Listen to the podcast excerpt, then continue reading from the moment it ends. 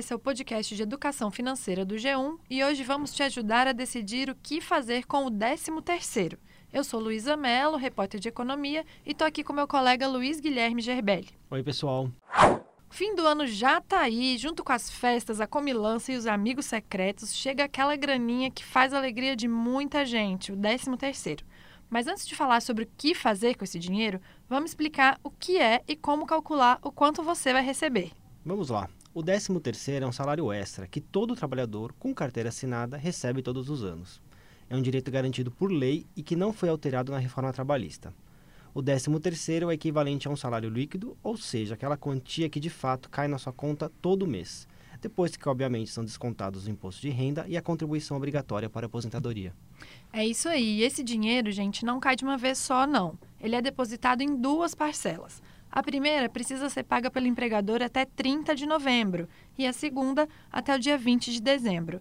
Mas elas não são iguais, porque os descontos obrigatórios, aqueles do IR e do INSS que o Gerbelli falou há pouco, só são feitos na segunda parcela, e isso faz com que ela seja bem menor do que a primeira. Então fica assim: até 30 de novembro, você que trabalha com carteira assinada tem que receber 50% do seu salário bruto, ou seja, sem descontos. Depois, até 20 de dezembro, você recebe os 50% restantes, mas com os descontos. É, mas vamos lembrar que se você já tirou férias neste ano e pediu o adiantamento da primeira parcela, você só vai receber a segunda metade com os descontos, ou seja, só em dezembro. Bem lembrado, GBL. Vamos falar então de como usar essa grana? A gente sabe que muita gente já conta com esse dinheiro para pagar aquelas despesas que sempre vêm na virada do ano, os impostos como IPTU e o IPVA e a matrícula e material escolar, no caso de quem tem filhos. Os especialistas dizem que para quem não conseguiu organizar o orçamento no ano e não tem folga financeira para bancar essas despesas, usar o 13º é uma boa saída sim. Eu conversei com o planejador financeiro Caio Torralvo, que é certificado pela Planejar, e ele falou um pouquinho sobre isso. Vamos ouvir. É, essa é uma, uma é, coisa muito chata, cíclica, né? Que a gente faz toda essa esse odoba no final do ano, vem tudo isso de novo, né? Essa parte é, não, não, cíclica do, do, do, do, pagamento, né? Que é só em janeiro e fevereiro, mas todo ano a gente tem que pensar.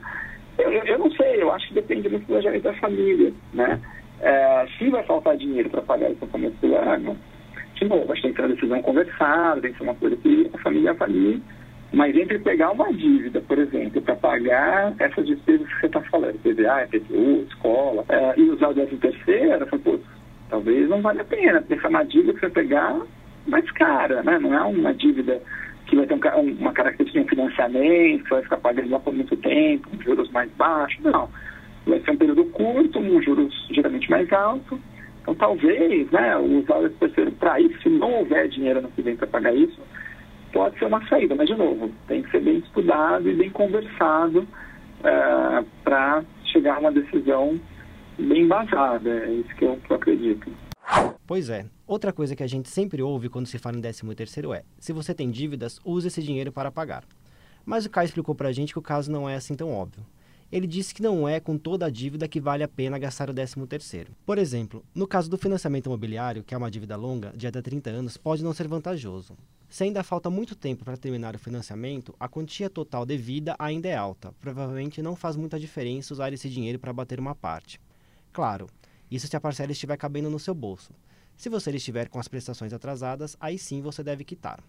Agora, se for uma dívida imediata e de juros mais altos, como cheque especial, ou se você estiver inadimplente, aí é melhor aproveitar a grana para resolver logo essa dor de cabeça. É verdade, mas o Caio, o planejador financeiro que a gente ouviu, dá uma dica importante. Se você vai quitar dívidas com o 13º, vale aproveitar o dinheiro na mão para fazer uma renegociação. A gente já falou sobre isso aqui no nosso podcast. Sentando para conversar, dá para conseguir mais prazo para pagar e até desconto. Inclusive, se você não sabe muito bem como fazer isso, tem órgãos que podem te ajudar, como o Procon. Vamos ouvir o que o Caio tem a dizer. Acho também importante sentar e renegociar com o banco, com o credor. Porque quando você tem dinheiro na mão, é, ao invés de simplesmente quitar no, no, na programação é, inicialmente prevista, uma sugestão é realmente sentar com o banco, com o credor e falar, olha, agora eu tenho tantos reais, tantos mil reais na mão, minha dívida é tanto, estou pagando tanto por mês no cheque especial, no rotativo, eu quero quitar.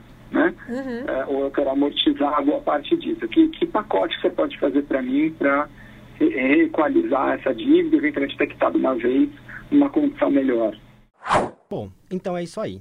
Mas você deve estar se perguntando: e se as minhas finanças estiverem em ordem e eu quiser guardar? Onde investir o dinheiro? Aí, gente, não adianta procurar receita pronta, não. Isso vai variar muito. Você vai precisar te perguntar uma série de coisas antes. Por exemplo, qual é o meu perfil de risco? Sou conservador? Ou seja, não topo perder dinheiro de jeito nenhum?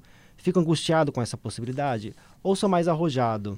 Aceito perder dinheiro se eu tiver a chance de ganhar mais? Por quanto tempo eu posso deixar essa grana parada? Muito ou pouco tempo? Quanto dinheiro eu tenho? Que objetivos eu tenho para esse dinheiro? O Caio citou algumas opções de investimento para vários perfis. Escuta só. Você quer uma coisa de curto prazo, você não tem muito apetite para risco, existe uma série de opções mais conservadoras, né? Uhum. E vai desde a caderneta de poupança, que hoje não está com uma rentabilidade muito interessante, mas acho que entre não, entre não aplicar e aplicar na caderneta de poupança, vai na caderneta mesmo, né?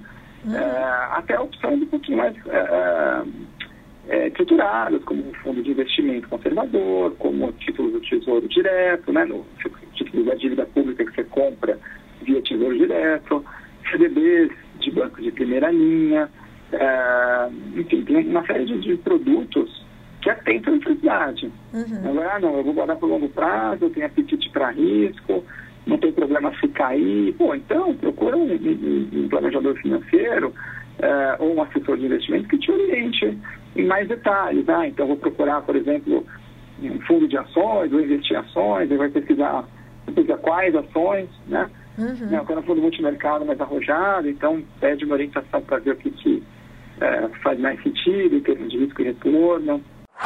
A gente acabou de ouvir nosso especialista, mas não custa lembrar mais uma vez. Onde você deve investir depende muito da sua tolerância ao risco e também de quanto tempo você está disposto a ficar sem mexer no dinheiro.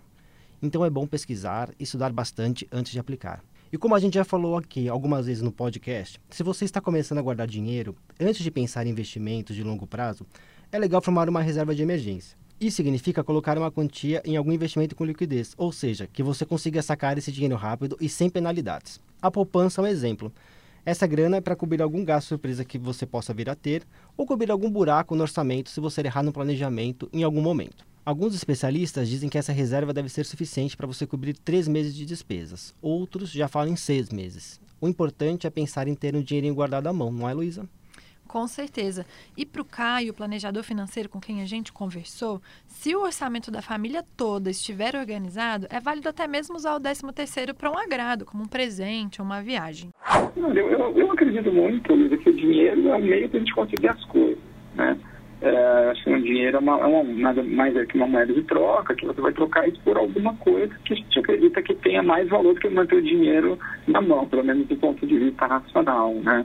É, então, se finanças estão equalizadas, né, ou seja, não tem dívida, ou se tem dívida é um financiamento, que é uma prestação que está bem organizada no orçamento e tudo mais, é, o que, que, a família tem vontade de fazer? Eu acho que é muito importante esse, é, é essa auto-reflexão do consumidor, da família, para ver o que faz sentido. Tem família que fala, eu quero viajar, né, eu quero comprar um presente para o meu filho, eu quero guardar para o futuro do meu filho, eu quero guardar uma viagem lá na frente, sei lá. Eu acho que tem, tem várias coisas, eu acho que faz mais sentido se é uma decisão conversada é, é, e é, os, é, como chama assim, ônus e bônus disso estão bem equalizados, porque você guarda, você tem o ônus de não usufruir agora, mas você está pensando um bônus de usar melhor lá na frente, usar mais lá na frente. Uhum. Você gasta agora, ok, vamos aproveitar do benefício agora, desde que esteja, desde que as finanças estejam em ordem, né? É, lá na frente eu ganho mais dinheiro, vou fazer outra coisa, não sei. Então acho que resposta, eu acredito que passa muito por uma conversa entre os envolvidos para avaliar o que é melhor fazer com essa ideia de que o dinheiro realmente é uma moeda que a gente trocar por alguma coisa, não simplesmente guardar por guardar. Eu particularmente não, não acredito nisso.